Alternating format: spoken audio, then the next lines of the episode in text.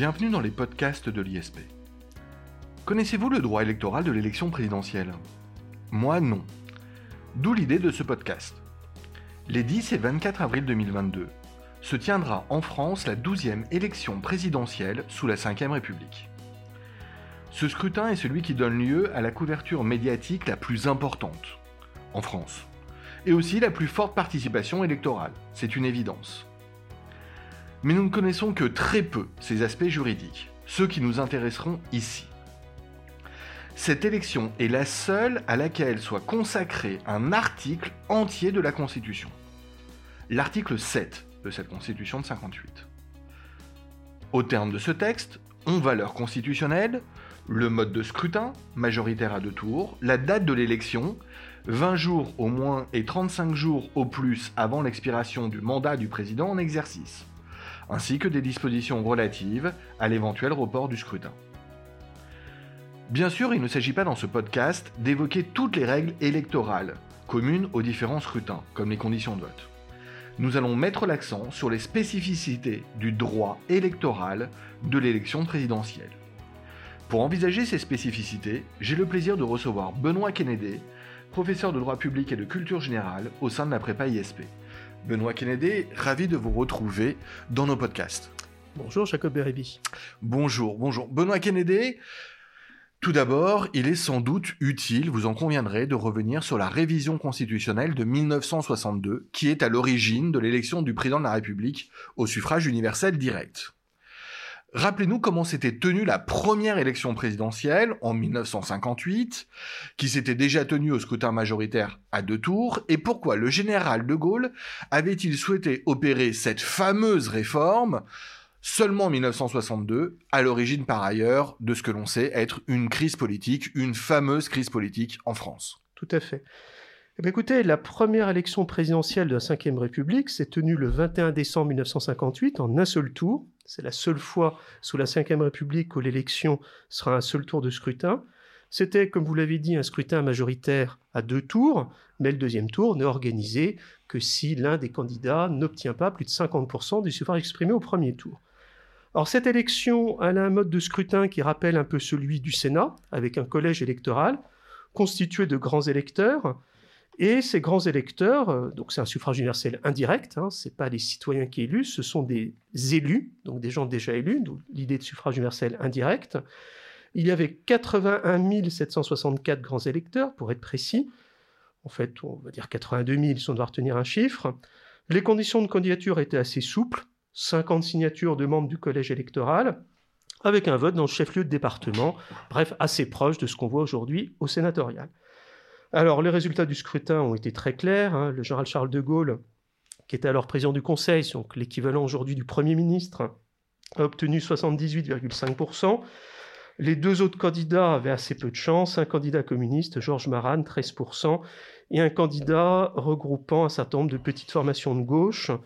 Euh, c'était le doyen Albert Châtelet, que certains élèves de notre école connaissent peut-être. En tout cas, ce n'était pas un politique qui a fait 8,5%.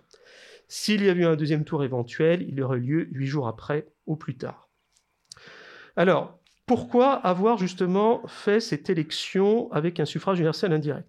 Le général de Gaulle était assez tenté par l'idée de suffrage universel direct, sauf qu'en 1958, il faut voir que la décolonisation n'est pour l'essentiel pas totalement réalisée en France. Et finalement, en fait, ce sont les, citoyens euh, français euh, d'outre-mer, des territoires d'outre-mer, qui auraient la majorité. Euh, c'est ce qu'on a souvent dit que dans l'idée du général de Gaulle, c'est un peu la France qui vraiment aurait été colonisée par ces colonies. Il y a une autre raison aussi qui est aussi assez importante, c'est qu'à l'époque, élire un président de la République au suffrage universel direct, c'est lui donner un poids énorme, c'est lui donner la légitimité populaire. Le général de Gaulle a dû composer pour, pour la construction de la Ve République, et manifestement, les forces politiques qui le soutenaient n'étaient pas enthousiastes à l'idée de donner un tel mandat au chef, enfin au président du Conseil qui sera chef de l'État cela n'a pas duré et il a réussi à obtenir finalement cela en 1962. Exactement. Mais après, quand même, une crise, c'est ce que vous disiez. Quand le 20 septembre 1962, le général de Gaulle annonce l'élection du président de la République au suffrage universel direct, c'est après l'attentat du Petit Clamart. donc aussi une prise de conscience hein, que c'est un être mortel, euh, que la légitimité du chef de l'État, elle doit s'appuyer sur une élection par l'ensemble des citoyens. Et c'est là qu'il va proposer de recourir au référendum de l'article 11 de la Constitution, alors que normalement la procédure de révision telle qu'elle était comprise, c'est l'article 89, avec un vote dans les deux chambres dans les mêmes termes. Pas du tout, il demande directement l'avis du peuple. À l'époque, le Conseil d'État donne un avis défavorable sur le référendum. Le Conseil constitutionnel, qui a fait savoir de manière indirecte, 7 membres sur 10 qu'il était défavorable, va se juger incompétent. Et ça, ça a des conséquences par la suite. Aujourd'hui, le contrôle des opérations de constitutionnalité des, opérations de vote législatif par référendum est quand même extrêmement faible. Et ce qui va se passer, eh bien, il y aura une censure du gouvernement, euh, des élections législatives anticipées. Et donc, c'est la seule motion de censure adoptée sous la Ve République le 5 octobre 62, mais un référendum euh, pour lequel Jean de Gaulle sera conforté. 62% de vote oui, avec 77% de votants. Donc, toujours une élection au scrutin majoritaire à deux tours, mais cette fois-ci par l'ensemble des citoyens. Je précise aussi euh, qu'à cette date, euh, les, territoires de la communauté française en Afrique francophone ont acquis l'indépendance et, euh, et l'Algérie aussi donc sur la voie de l'indépendance. Donc la question finalement d'un corps électoral où les citoyens des Français d'outre-mer seraient plus nombreux que les citoyens de métropole, la question ne se pose plus.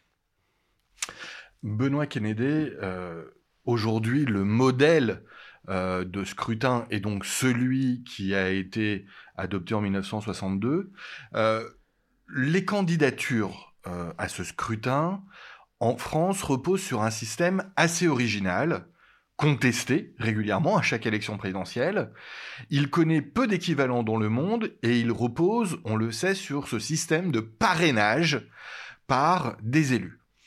Quelles sont les conditions pour être candidat à l'élection présidentielle et expliquez-nous ce système de parrainage, euh, expliquez-nous en quoi il consiste euh, un obstacle important à franchir pour les candidats, pourquoi il est régulièrement contesté, euh, et revenons sur la question de l'anonymat, notamment, ou de l'absence d'anonymat en l'occurrence, du vote parrain. Tout à fait. Alors, en fait, vous parlez de parrainage, qui est l'expression qu'on voit. En fait, c'est une présentation des candidats auprès du Conseil constitutionnel. Et qui parraine ben c'est large. Ce sont les parlementaires français, qu'ils soient nationaux ou européens, les membres des conseils régionaux, départementaux, des assemblées spécifiques, d'hommes, d'hommes, communautés d'outre-mer, euh, également Paris et Lyon, les maires des communes, les conseillers à l'Assemblée des Français de l'étranger, les présidents des organes délibérants des intercommunalités, présidents de la Polynésie française et du gouvernement de Nouvelle-Calédonie, mais disons-le, pour l'essentiel, la grande majorité des parrains sont les maires des communes. Donc ça aboutit à avoir en fait 47 000 mandats. Il faut 500 parrains dans le droit actuel. du fait du cumul des mandats, on est plutôt à 42 000 parrains. Et sur les 42 000, en 42 000 parrains potentiels. Potentiels, tout à fait. Il faut en avoir 500. Alors, vous allez me dire, 1%, ma foi, c'est quand même pas si élevé que ça, et ça assure une certaine représentativité. C'est vrai, mais la plupart des parrains ne parrainent pas. En 2012, 36% parrainés. En 2017, 34%. Et cette année, on l'a encore vu, un certain nombre de maires ne veulent pas parrainer. Pour une raison assez simple. Une fois que vous avez enlevé des élus, députés, conseillers régionaux, conseillers départementaux, qui généralement sont proches d'un parti, bon, généralement, ils parrainent le candidat de leur parti. C'est assez logique. Si ensuite vous comptez qu'un certain nombre de maires de petites communes considèrent que c'est une fonction, mais qu'ils ne veulent pas s'engager politiquement. Ils sont les maires de leur commune, ils ne sont pas forcément encartés. Beaucoup refusent, à cause des difficultés que cela pose, de parrainer, et surtout de parrainer les candidats pour lesquels, qui sont aux extrêmes de l'échiquier politique, pour lesquels il peut y avoir des contestations dans le conseil municipal. Or, effectivement, ça pose difficulté parce qu'on a des courants d'opinion euh, qui, euh, qui représentent un poids électoral. L'exemple type, ben, c'est l'extrême droite. Et l'extrême droite, à plusieurs reprises, candidat du Front National puis du Rassemblement National, a une difficulté pour avoir ses 500 parrainages. Alors, certes, il y a les conseillers régionaux, mais quand il faut chasser, faire la chasse aux signatures des maires de petites communes, c'est extrêmement difficile. Et d'ailleurs, en, en 1981, Jean-Marie Le Pen n'a pas obtenu les 500 parrainages. Alors donc cette règle des 500 parrainages, vous l'avez dit, Jacob Bérébi, elle est très originale. On a un certain nombre de pays où c'est une présentation par des signatures de citoyens. Euh, on a d'autres pays où des partis politiques représentés au Parlement peuvent en quelque sorte proposer un candidat, mais ce n'est pas l'esprit d'institution de la Ve République, la rencontre entre un, entre un candidat et l'ensemble des Français. Il n'y a pas d'intermédiaire des partis. On pourrait très bien imaginer un système où des partis jugés représentatifs, un peu comme les syndicats représentatifs d'entreprise, parraineraient des candidats. Ce n'est pas la logique. Et ce seuil de 500 signatures d'élus, il a lui-même évolué. Au début, c'était 100 signatures d'élus. Et ça aboutissait à assez peu de candidats. En 65, première élection, suffrage universel direct, 6 candidats. 69, 7 candidats. Mais 74, 12 candidats, dont un certain nombre n'atteindront pas les 1% et de candidats qu'on connaît assez peu. Or, on y reviendra, il y a une forme d'égalité des candidats.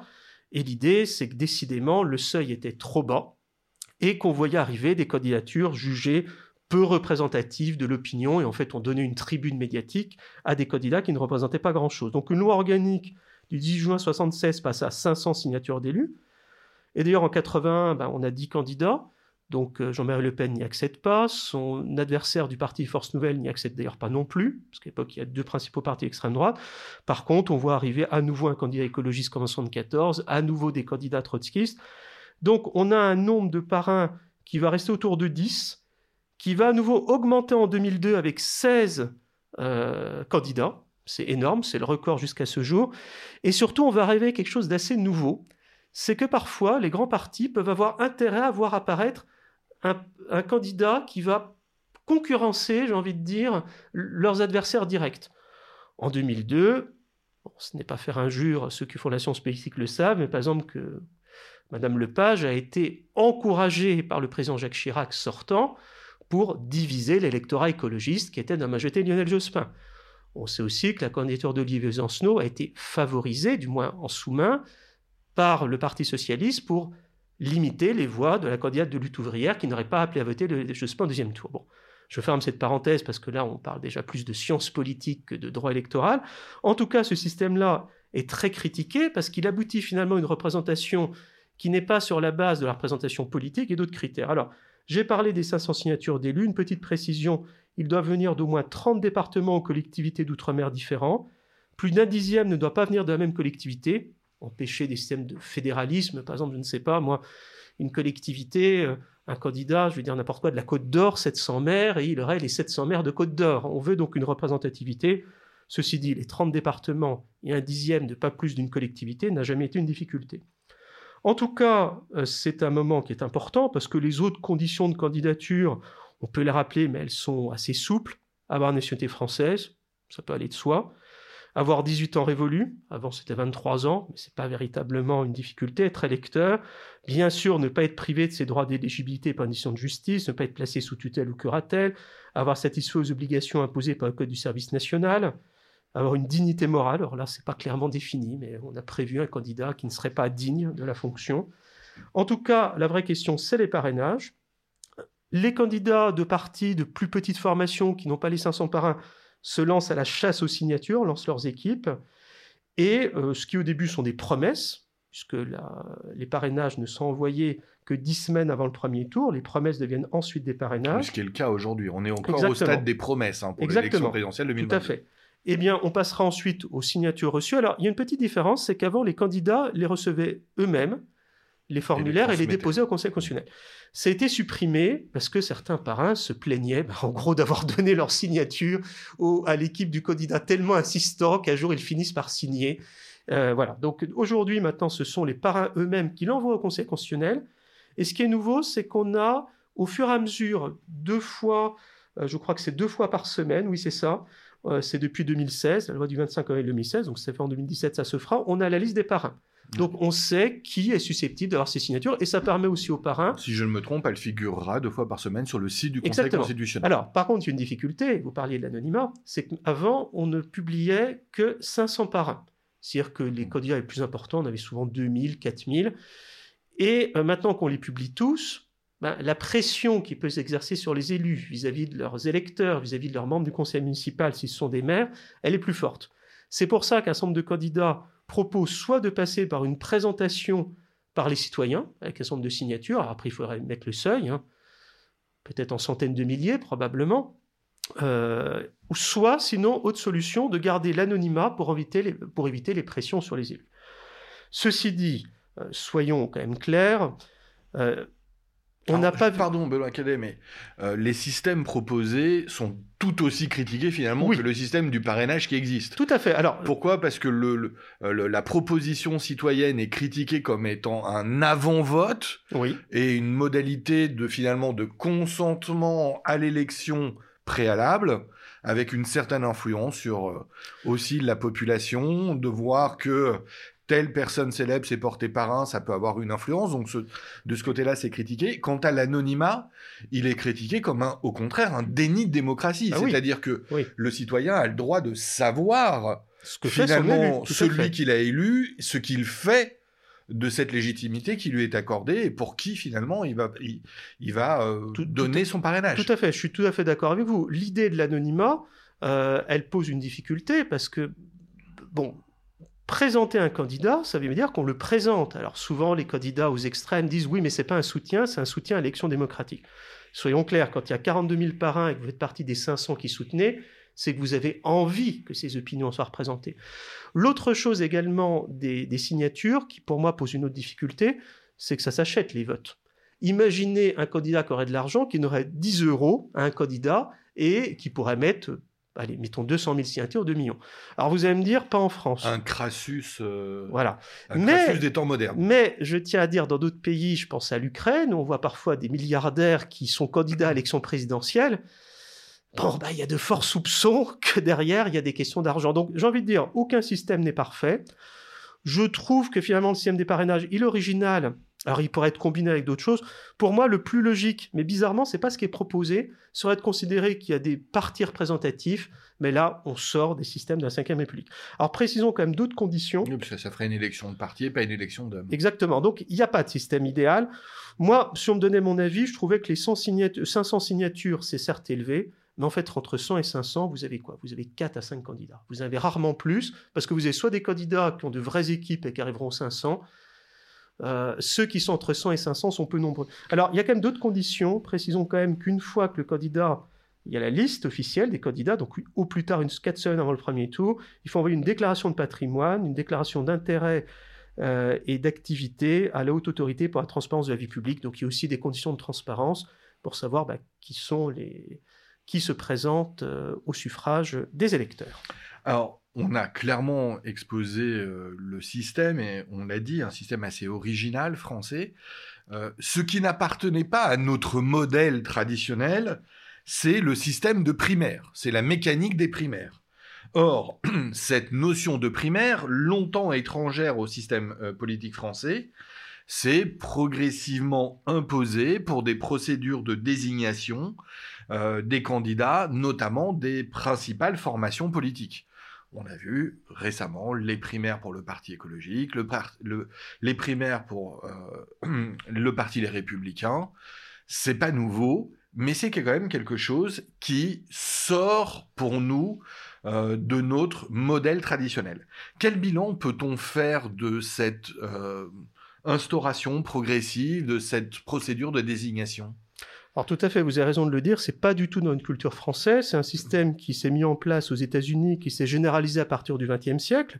attention, aux États-Unis, hein, les candidats à l'élection présidentielle sont désignés par État, c'est un État fédéral, donc c'est pour ça qu'on a des candidats euh, qui dépendent des États. Avec aussi un système original, c'est qu'on peut voter aux États-Unis pour quelqu'un qui n'est pas candidat en écrivant son nom, c'est les write-in. Bon. Euh, entre nous, en France, en 1848, c'est ce qui se passait. Il n'y avait pas de filtre et on a vu des je ne sais plus, des historiens le diraient, mais on a eu des centaines de candidats, parfois des gens qui avaient une voix dans leur village. C'est un peu compliqué à centraliser, c'est plus long, mais enfin ça se fait. Aux États-Unis, on y arrive. Alors, le système américain des primaires, déjà, il est un peu différent, c'est qu'aux États-Unis, souvent, quand vous inscrivez sur la liste électorale, vous désignez comme démocrate, républicain, tiers parti. Alors parfois, il y a d'autres possibilités.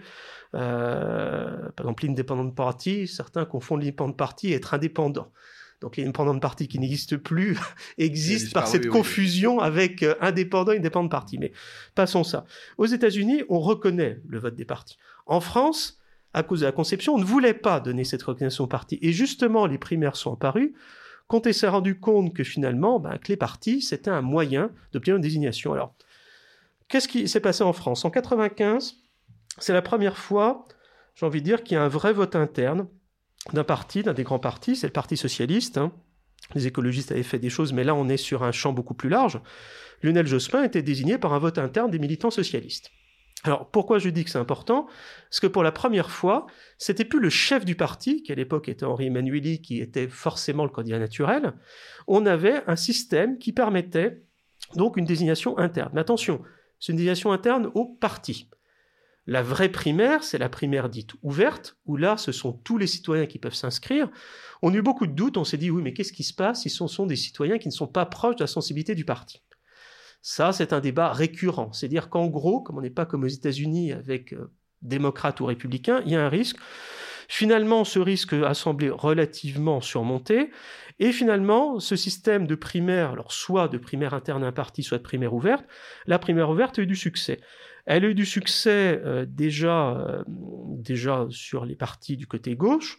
D'ailleurs, en 2006, on a une proposition de loi d'un député, d'un sénateur radical de gauche, donc député pour l'Assemblée, sénateur pour le Sénat, visant à faire un système de primaire. Le Parti socialiste et le Parti radical de gauche font une primaire en 2011. C'est un succès. On a 2,8 millions de votants. Et, euh, et le candidat désigné, François Hollande, deviendra d'ailleurs le candidat élu. Tant et si bien qu'en 2017, non seulement le Parti socialiste réitère le processus de la primaire, mais euh, que du côté droit, les républicains, avec euh, le Parti démocrate chrétien, font aussi une primaire. Et alors, celle du Parti socialiste et d'un centre de formation alliée fait, fait 2 millions de votants, mais celle euh, pour les républicains et des formations alliées fait plus de 4 millions de votants. Donc c'est un certain succès, et puis surtout, ça assure une notoriété. On l'a vu cette année, même s'il y a une seule primaire ouverte qui est celle des écologistes, avec un peu plus de 100 000 votants, la primaire interne aux républicains a bénéficié d'une couverture médiatique, donc ça permet aux candidats qui font ça bah, de se faire connaître. C'est un système qui apparaît relativement ouvert, avec une condition d'appartenance au parti, et ça a même un tel succès que des citoyens ont proposé, pour la première fois en 2017, de faire la primaire.org, c'est-à-dire de dire on va choisir un citoyen par nous-mêmes, c'est aujourd'hui une des procédures pour 2022 qui a été proposée avec une possibilité que Christiane Taubira soit cette candidate. Alors le problème, c'est qu'effectivement, rien n'interdit de le faire. Hein. On, a eu, euh, on a eu effectivement pour l'élection de 2017 un processus avec des centaines de milliers de citoyens. La difficulté, c'est que la candidate Charlotte Marchandise n'a pas pu être candidate parce qu'elle n'avait pas les 500 signatures. Donc là aussi, on voit un système français assez original où les partis qu'on a voulu finalement évincer du processus de désignation sont revenus par des primaires internes sont restés par des primaires ouvertes. Et finalement, bah, le système des parrainages, j'ai envie de dire, c'est le meilleur moyen euh, d'assurer que les appareils politiques, aussi décriés soient-ils, malgré le faible nombre de Français membres d'un parti politique, restent encore le système privilégié. Là aussi, avec certaines réserves, vous allez me dire, Emmanuel Macron, il était élu sans primaire et on peut dire sans parti. Benoît Kennedy, poursuivons dans notre donc apprentissage du droit électoral de l'élection présidentielle. Euh, dépassons donc euh, les questions euh, maintenant du parrainage et des primaires pour envisager une des spécificités, l'une des plus intéressantes, et c'est d'ailleurs en en discutant qu'on a eu l'idée véritablement de ce podcast, une des spécificités de l'élection présidentielle est que pendant la campagne officielle, l'accès aux médias donnés à l'ensemble des candidats est encadré. Euh, on leur donne cet accès, ça leur permet de passer de l'ombre à la lumière, mais il existe un encadrement. Quelles sont les règles euh, relatives à la campagne audiovisuelle? Comment le droit euh, français prend-il en compte l'ensemble des médias avec cette problématique des nouveaux médias? Oui, tout à fait, vous avez raison effectivement de le souligner. Là, on est véritablement dans des sujets bah, qui touchent aux libertés publiques à savoir le respect du pluralisme, et qui est d'ailleurs garanti par des autorités administratives indépendantes, le CSA, donc qui devient l'ARCOM, euh, mais aussi la Commission nationale de contrôle de la campagne électorale, donc qui va se, qui va se mettre en place, qu'une commission temporaire qui est mise en place deux mois avant le scrutin pour assurer l'égalité de traitement des candidats. Alors justement, cette campagne, évidemment, quand on a bien compris que c'était la couverture médiatique qui assurait euh, une notoriété qui permettait aux candidats d'apparaître dans les sondages. On pourrait aussi parler du rôle des sondages, hein, qui n'ont jamais joué un rôle aussi important pour la présélection des candidats. Euh, comment, comment va se passer justement cette campagne, cette notoriété? Alors les règles aujourd'hui sont définies par la loi du 25 avril 2016. euh, la même d'ailleurs qui a réformé le système des parrainages avec un système au fil de l'eau, un envoi directement par les parrains au Conseil constitutionnel. Cette loi a fondé deux principes, l'équité et l'égalité. L'équité. Avant la publication de la liste des candidats, on a bien compris, il faut le temps que les parrainages arrivent, avant la publication, le temps de parole et le temps d'antenne des candidats et des candidats présumés doivent tenir compte de règles d'équité. Alors, d'équité, c'est-à-dire qu'on tient compte, eh bien, notamment de ce qu'ils représentent politiquement, on tient compte des sondages, et ce n'est plus la règle que l'on voit d'habitude avec majorité, opposition, président de la République, c'est une règle assez souple, mais qui permet de tenir compte que l'ensemble des sensibilités politiques doivent être représentées. Alors c'est compliqué parce que parce qu'on n'a pas encore les des candidats officiels, donc on peut très bien faire une couverture de candidats non connus, et sinon des grandes critiques. Des petits candidats, si je puis dire, non pas petits euh, par leur taille ou par l'importance de leurs idées, mais petits par le fait qu'ils n'ont pas la même notoriété, bah, souvent ils sont connus qu'une fois qu'ils sont désignés. Ils ont obtenu leurs 500 parrainages. Et on voit leurs photos pour la première fois ça. dans ce fameux dans ce fameux affichage euh, dans les journaux euh, présentant les différents. C'est ça. Eh ben eux ils se plaignent que ces règles d'équité avant la publication ne sont pas favorables. Mais bon, j'ai envie de dire le CSA et demain l'Arcom a comme rôle d'assurer une égalité de traitement, d'assurer le pluralisme des opinions. C'est difficile à dire. Après, c'est vrai que par exemple... C'est cette règle d'équité qui a aussi commandé à euh, la question de la présence euh, de, du candidat Zemmour sur euh, Exactement. la chaîne de télévision qui l'employait à l'époque. Exactement. Et en même temps, avec aussi quelque chose qui ne soit pas non plus disproportionné, d'assurer par rapport aux autres candidats. Alors, une fois que la liste officielle est publiée, et avant l'ouverture de la campagne officielle, la campagne officielle c'est 15 jours avant, donc on a vu qu'on a un peu de temps, là c'est une équité de présence médiatique au regard, là c'est beaucoup plus précis, des résultats obtenus aux précédentes élections, on suppose qu'un candidat qui a déjà fait des grands scores le gagne. Alors vous allez me dire, il y a un côté oligopolistique du point de vue de l'économie, j'ai envie de dire de la politique, de l'économie, bon, mais aussi des sondages d'opinion et de l'actualité des candidats. C'est-à-dire qu'on prend en compte, donc le CSA et l'ARCOM prennent en compte, eh bien, par exemple, un meeting de tel candidat qui va être désigné. Je prends un exemple, par exemple, euh, bah, le Congrès, euh, enfin le, vote des militants républicains a évidemment obtenu une certaine couverture. On prend aussi en compte des circonstances exceptionnelles, les attentats, euh, tels qui pourraient justement avoir une influence, tel qu'Odia va s'exprimer. Une des grandes questions qui se posent, c'est le président de la République. Que fait-on pour le président de la République? Et eh bien dans ce cas-là, on distingue le temps du candidat, déjà, on prend en considération sa capacité ou non à se représenter. Exactement.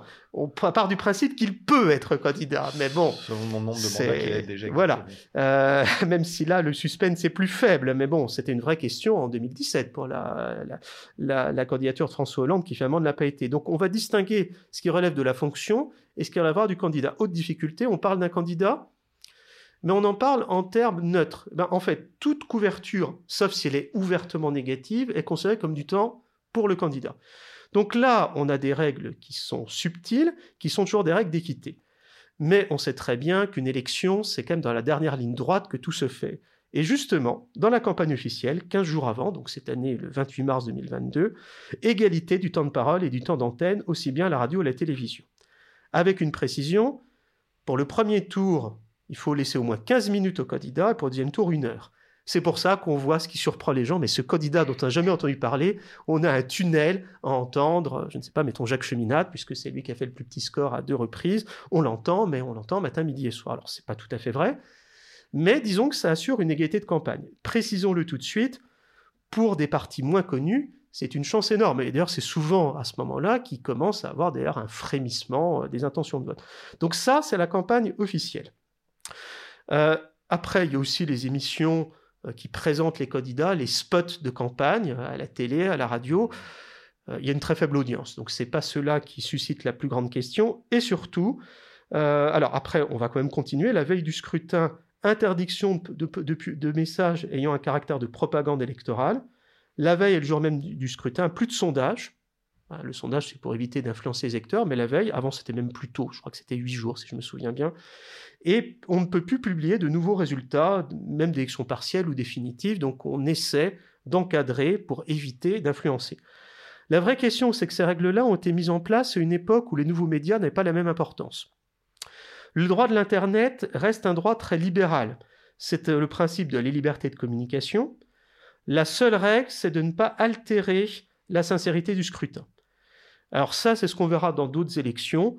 Par exemple, un appel massif la veille de la présidentielle en disant que tel candidat, par exemple, est un abominable, je ne sais pas moi, violeur ou corrompu, etc. Ça, ce sera un élément que le, le, le Conseil constitutionnel, juge d'élection, pourra mettre en place. Mais c'est vrai que ça pose, il y a probablement un domaine où il y aura des évolutions, euh, puisqu'on l'a vu, euh, pas tant en France, mais dans l'élection présidentielle américaine, où il y avait clairement, quand Hillary Clinton a été battue en 2016, une campagne hostile. Euh, hostile où certains ont vu la main de services secrets étrangers, enfin en tout cas d'États étrangers. On a des règles maintenant qui visent en France à éviter les ingérences étrangères. Après, quelle sera leur importance? C'est compliqué. Ce qu'il faut quand même voir, c'est que même si Internet est beaucoup plus visible, parce que sur les réseaux sociaux, c'est euh, est-ce que les électeurs se déterminent uniquement? Aujourd'hui, pour Internet, c'est la loi sur la liberté de la presse de 1881. C'est l'article 48 du Code électoral pas de manœuvre altérant, altérant la sincérité du scrutin. Oui, ça n'empêche la place que peuvent prendre les nouveaux médias et euh, l'influencing euh, dans une élection présidentielle. On va peut-être assister de ce point de vue-là en 2022 à de nouveaux ressorts euh, mm. médiatiques. on s'y attend tous en ce début d'année. merci Benoît Kennedy sur ce point extrêmement intéressant revenons à, du plus juridique encore, je dirais. Le juge de l'élection présidentielle, on le sait, c'est le juge constitutionnel. Il a été amené à obliger un candidat dans le passé à revoir ses affiches. Euh, il a été amené à rejeter les comptes de campagne de plusieurs candidats. Euh, quel rôle véritablement joue le Conseil constitutionnel à la fois pendant la campagne et euh, au cours et après l'élection. Tout à fait. Le Conseil constitutionnel, son rôle, il est prévu aussi par la Constitution, c'est l'article 58. Il doit veiller à la régularité de l'élection du président de la République. Il examinera les réclamations. Il proclamera les résultats du scrutin. Pour le premier tour, ça déterminera si un deuxième tour, les deux candidats arrivent en tête. Et au deuxième tour, les résultats sont proclamés le jour de l'investiture. Alors, vous avez eu tout à fait raison, Jacob Beribi, de souligner qu'il y a eu des, bah, il y a eu des, j'ai envie de dire, des, incidents de campagne. Oui, je pense que c'est le mot assez juste. Euh, un candidat qui a dû revoir ses affiches, c'est Gérard Chivardi en 2007 qui dit candidat des maires. Et non, il y a des principes électoraux, pas d'utilisation des couleurs bleu, blanc, rouge, pas d'utilisation des institutions.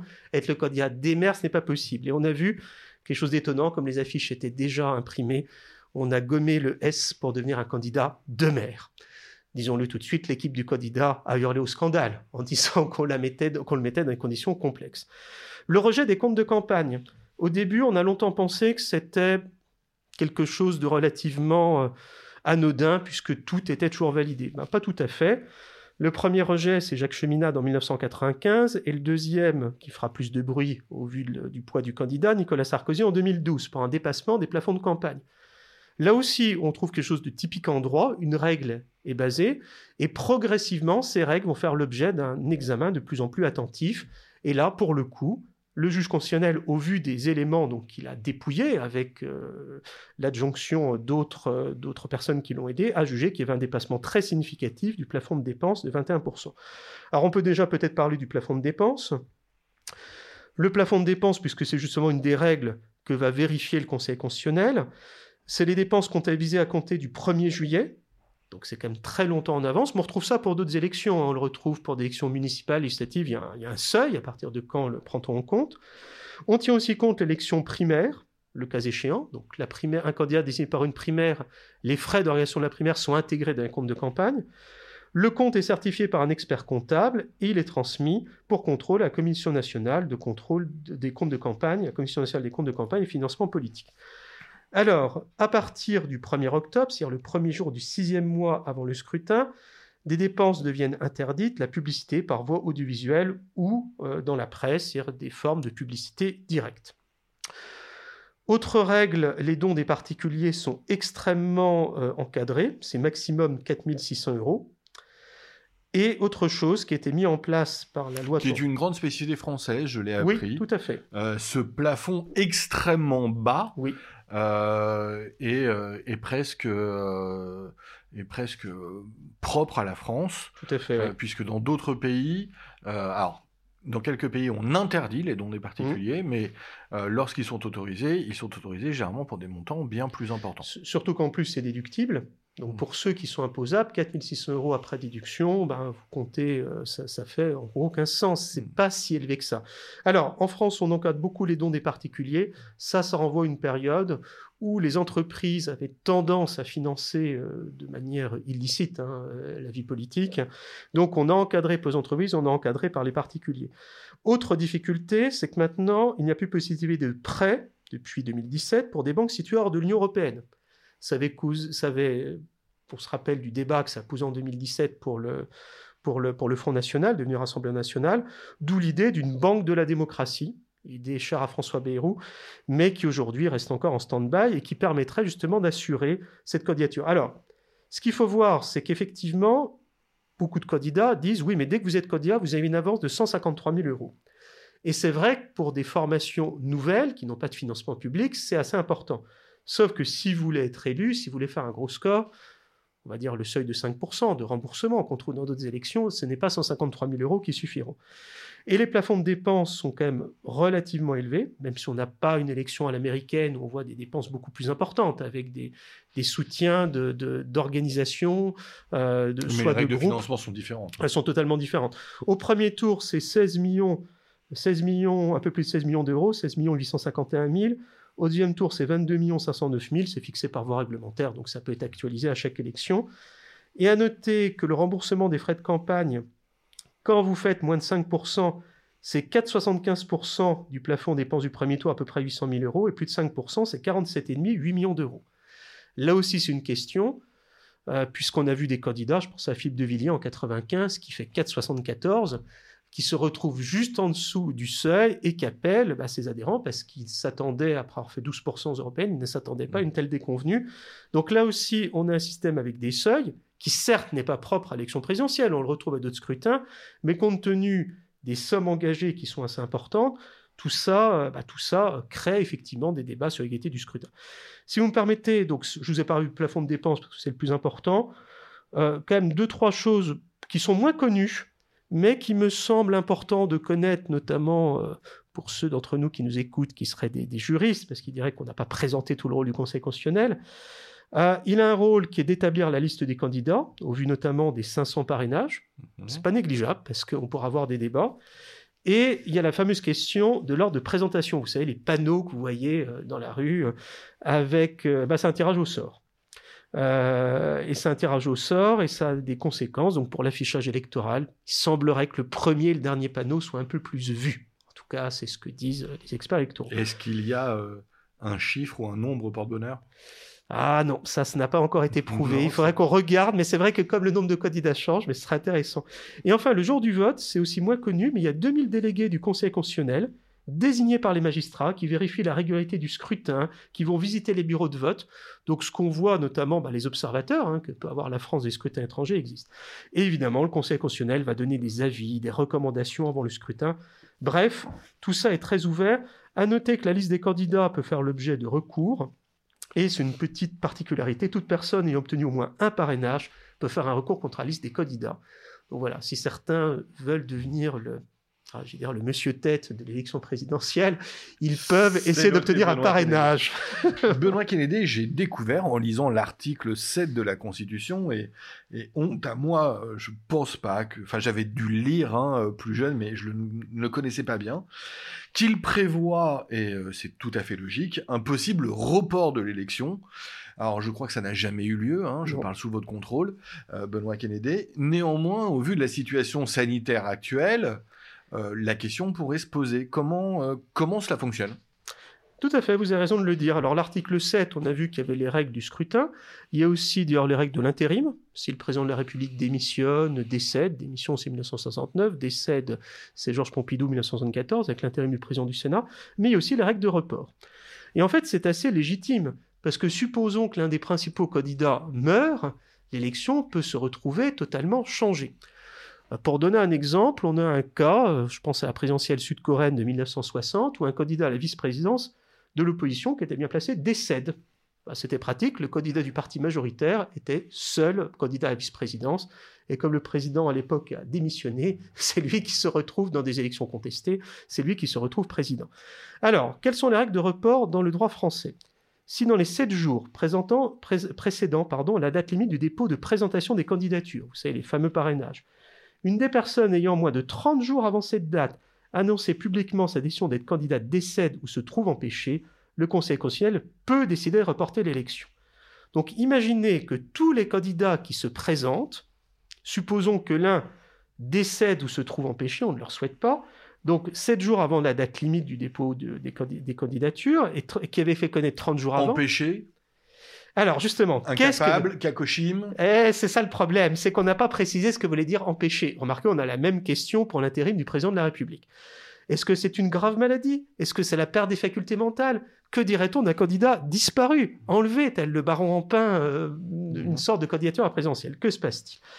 Bon, on n'a pas eu le juger, mais quand même, mais quand même, j'ai quand même fait des recherches, et on saura qu'en 2012, Eva Joly avait fait une chute dans l'escalier, qui avait été hospitalisée, heureusement sans gravité pour elle. Mhm. On s'est posé la question, devrait-on reporter l'élection? Heureusement, ce fut bref. Elle a vite repris euh, euh, sa campagne, mais c'est vrai que c'est une question. Et allons même plus loin, si avant le premier tour, je lis à nouveau l'article 7 de la Constitution, un des candidats décède ou se trouve empêché, il prononce au Conseil constitutionnel le report de l'élection. Donc imaginez, donc là c'est les candidatures officielles, donc, mettons un candidat qui aurait 500 signatures et qui décède, après tout, ça peut arriver, un accident, l'élection sera reportée. Et enfin, en cas de décès ou d'empêchement de l'un des deux candidats les plus favorisés au premier tour avant les retraits éventuels, ça c'est très intéressant, c'est-à-dire que le candidat deuxième n'est pas obligé d'être au deuxième tour, il peut se retirer. Dans ce cas-là, ce sera le troisième. Bon, ça s'est jamais présenté en France, mais c'est un débat. Euh, Donc la situation sanitaire actuelle n'est pas de nature à reporter l'élection présidentielle. Non, parce que vous voyez bien, c'est le décès ou l'empêchement. Et là, en cas d'un des deux candidats, il doit être procédé à l'ensemble des opérations électorales. Bref, le virus, bah, ça a été vu. Hein. Ça, a été, ça a été discuté en Conseil des ministres le 22 décembre. Euh, le président de la République a annoncé qu'il y aurait le maintien des échanges démocratiques. Éventuellement, il y aura un travail sur les élections électorales, mais comme on l'a vu pour les, pour les régionales, pour les municipales, c'est-à-dire euh, des, des euh, les gens apportent leur propre stylo pour, pour signer, avec du gel hydroalcoolique, des masques. Aujourd'hui, l'idée que le virus empêcherait la tenue de l'élection, n'est pas une hypothèse, en tout cas prévue par l'article 7 de la Constitution. Le report, c'est ces cas très particuliers de décès ou de mystérieux empêchement. Très bien, merci Benoît Kennedy. Euh, pour finir, Benoît Kennedy, alors toujours sans rentrer hein, dans le débat des compétences du président de la République, hein, ça n'est pas la question, ça n'est pas notre propos. Euh, si l'on compare l'élection présidentielle en France et celle euh, qui se déroule dans d'autres démocraties, est-ce qu'on peut dire que la France a un modèle original, un modèle qui a été transposé, qui a, euh, on va dire, initié euh, des, imitations, ou euh, au contraire, le modèle français lui reste-t-il propre? Sachant que ce modèle, hein, c'est encore une fois celui de la rencontre entre l'homme ou la femme Mm. et le citoyen. C'est une élection extrêmement directe dans sa nature depuis 62, et on aura fait le tour finalement de la question. Tout à fait. Eh bien écoutez, puisque maintenant nous abordons le droit comparé, il faut voir que quand le général de Gaulle propose en 62, c'est assez original, puisque dans un régime parlementaire classique, c'est les deux chambres du Parlement qui élisent le président. C'est le cas en Allemagne, c'est le cas en Italie. Euh, alors en Italie, il y a aussi des délégués euh, régionaux des différentes euh, des différentes euh, régions. Mais en gros, ces systèmes-là. Sauf que vous allez me dire que le président en Allemagne et en Italie, c'est pas le pouvoir du président de la République. Ensuite, vous avez tous les cas euh, d'États où finalement ce sont des monarques. Euh, Luxembourg, Belgique, Pays-Bas, Royaume-Uni, Espagne, Scandinavie. Donc évidemment, là, on ne va pas élire le chef de l'État. Finalement, le modèle du, président de la République élu par les citoyens, bah, en 62, il est assez rare c'est le plus proche, ce serait finalement les États-Unis, sauf qu'on se trompe. Aux États-Unis, ce sont les grands électeurs qui élisent le président. Mmh. Les citoyens dans chaque État élisent un nombre de grands électeurs qui correspond au nombre de députés et de sénateurs. On pas face à une élection directe. Voilà. Donc en fait, à l'époque, euh, bah, la France est un peu isolée. Alors, il y a quand même des cas. Euh, L'Autriche, c'est un suffrage universel direct avec une majorité à deux tours. Mais finalement, le modèle français, on peut dire, d'élection est assez rare. Il s'est beaucoup développé d'un période récente. Déjà parce qu'en Europe de l'Est, c'est celui qui a été choisi. En République tchèque, en Pologne, en Slovaquie, en Roumanie, en Bulgarie. Euh, donc autant de pays qui ont pris en place un système du suffrage universel direct à deux tours. Euh, c'est aussi, alors il y a quand même un pays européen qui a le même, c'est du suffrage universel direct, c'est quand même la Finlande. Mais on peut dire qu'il est plutôt rare. Et ce qui est intéressant, c'est qu'il est aussi existé dans un certain nombre de pays d'Amérique latine, après la chute de régimes euh, souvent militaires, avec des scrutins majoritaires à deux tours. Je pense par exemple au Venezuela, à la Colombie, au Pérou, etc. Alors, ce qu'il faut quand même voir, c'est que le point commun de tous ces États, et d'ailleurs en Autriche, le président n'a pas les mêmes pouvoirs qu'en France, mais ce modèle est tellement prégnant par sa simplicité, par la possibilité de laisser le pouvoir aux citoyens, que finalement il tend à se développer, y compris dans des pays non démocratiques. On peut parler par exemple de la Russie, qui est un régime autoritaire. Alors, si vous me permettez un dernier mot, est-ce que finalement le point commun, bah, c'est d'élire un chef, mais la tradition française, n'était pas d'élire un chef. Euh, d'ailleurs, l'élection présidentielle en France, elle est tardive, à part 1848, d'où l'hostilité, parce qu'à l'époque, le suffrage universel, comme avait dit, je crois que c'était Proudhon, euh, le suffrage universel, c'est la monarchie à l'Assemblée et c'est l'empire à l'Élysée. Je crois que c'est, je crois que la phrase est de Proudhon, si je me souviens bien. Et c'est vrai que... Je ne vous corrigerai pas, je ne sais pas. il me semble. Euh, si, des, si, des, gens qui nous écoutent, ils peuvent tout à fait écrire les prépas ISP pour euh, donner la vérité. Si vous à parler euh, Benoît Kennedy comme vous savez le faire, j'ai le temps de regarder. Sur Alors dites-moi. Et pendant ce temps-là, je vais vous dire bah, qu'il y a un autre modèle. C'est pas de chef, ou du moins des chefs partagés.